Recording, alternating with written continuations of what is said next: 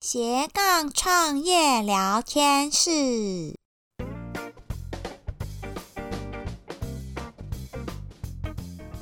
，Hello，我是米萨头。这个小单元是用短短几分钟的时间来分享斜杠创业路上的经验和技巧。最近听了一场讲座，讲师带了一场现场活动，来分组讨论怎么创业。就要包含了你要创什么业啊，成本规划、行销通路，到每个月的业绩目标等等。和我分到同一组的组员，清一色啊都是产学界的教师和主管，只有我是创业组，而且年纪还是最轻的。照理来说啦，没吃过猪肉也看过猪走路吧？大家在职场工作这么多年，这种模拟开店的小组讨论，应该难不倒大家，可以交出一份像样的报告来。But，就是这个 But，让我再一次体验到，让没创过业的人来教创业，真的会死得很难看呢。啊，冷静，冷静。好，怎么说呢？这群主管在定下要在网络上贩售健康餐盒后，居然就直接讨论起每天要卖几个便当，业绩要多少。我就说，呃，我们是不是应该要先讨论一下要卖哪些口味的餐盒？那应该也要先估算一下开业成本有哪些吧？这些主管就说：“啊，不用啦，这些成本我们很清楚啦。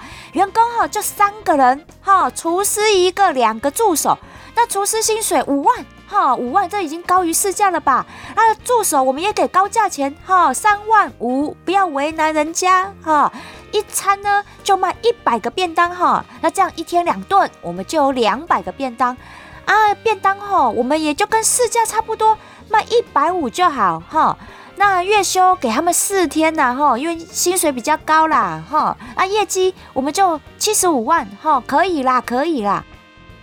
那我就说，三个人一餐要准备一百个便当，这个很吃力吧？啊，不会啦，一般团膳哈，三个人都可以做一千个便当了，这个才一百个，很少啦。这个也就算了，到了后面，我又因为他们在那边跟我争辩说啊，折旧哈是营业成本，开办费是投资哈，那个因为科目不一样啦哈，这会计原则你懂不懂？哈，不用去管什么开办费还有设备真的投资多少，折旧哈我们就抓六千块，反推回去设备就是二十万就对了啦哈。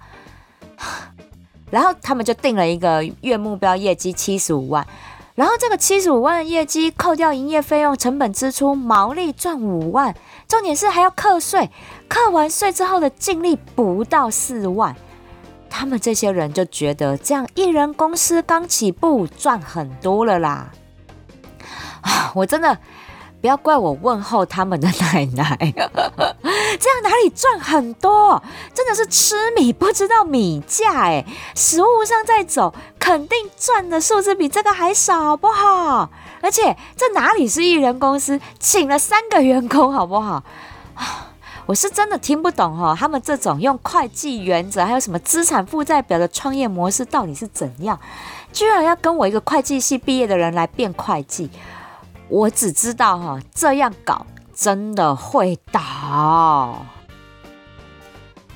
在商业界，我相信大家真的听到很多大企业或者是新创产业在新品推出之前，都是花了非常多时间跟金钱在闭门造车，然后自己公司内部的人就觉得哇塞，这产品好棒棒，或者是老板很独裁，觉得 Oh my God，我的产品非常 perfect 完美这样。但推出之后，市场跟消费者根本不买单，最后惨淡赔钱收场。这个例子多到罄竹难书啊！所以这也是我在创业实作课里面和大家分享斜杠创业的模式，就是敏捷为创业的模式，结合了理论和实作，做动态的调整，这样才有办法挺过创业初期不稳定的状况。创业最核心的就是我们事业体本身的商业模式，商业模式要出来，这个的确是属于理论的部分。但是要用理论来创业，一定要试水温，也就是市场测试。拿我们这一组的健康餐盒来举例，餐点到底合不合消费者胃口，绝对是测试的重点。那我们要怎么做测试？是先找几家公司做推广测试，还是要花钱找 KOL 和网红来业配？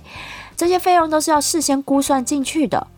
如果不讲会计科目和会计原则，这一笔一开始的试营运费用，我就会算在开办成本里面，因为这个是非做不可的市场测试。再透过商业模式的规划，我们才能够比较精准的估算要投入多少成本。知道投入成本多少，才有办法帮产品做定价嘛，而不是说啊，差不多跟市价一样哈，我们就定个数字，不是这样的。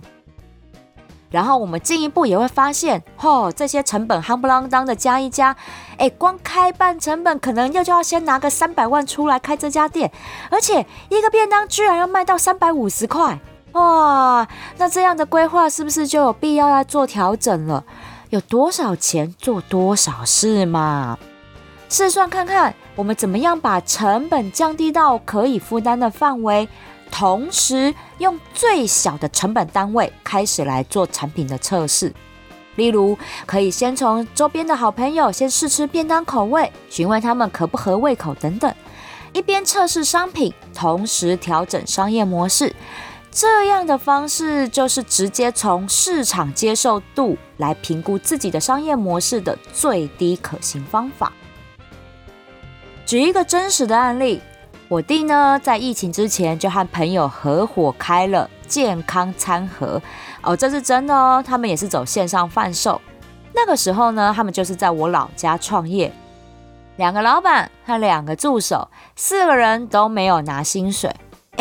为什么助手可以不用拿薪水啊？因为助手是我爸妈，这两个超级可怜的老人家，因为他们看不下去两个年轻人在那边做便当，所以一早五点就起来帮忙洗菜备料。哎，然后我弟跟他朋友十点呢就来上工，用家里面的厨房家电，四个人分工合作，做了八十个热腾腾的便当送出去。这八十个便当真的已经是这四个人的工作极限了，而且呢，这八十个便当也都是亲朋好友先试口味购买的。但我弟跟朋友啊，对于这个健康餐盒哈，有很多的坚持跟要求。第一个，食材一定要好，这个不用讲。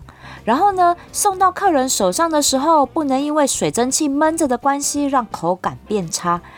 反正啦，哈，一堆的坚持，但是。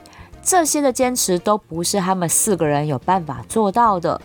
那如果啦，要有一间小规模、半专业的厨房和专业的厨房助手，成本马上暴增哦。那这个餐盒的售价瞬间涨到两倍，那就更难卖出去了。所以他们两个就在各种的评估和试营运之后，决定壮士断腕，收摊打烊，避免赔更多的钱进去啊。专家和理论的意见哈，不是不能参考，是现在的趋势变太快了，一定要用接地气的方式来做投资评估，才能站稳创业的第一步哦。斜杠创业聊天室，我们下次聊喽。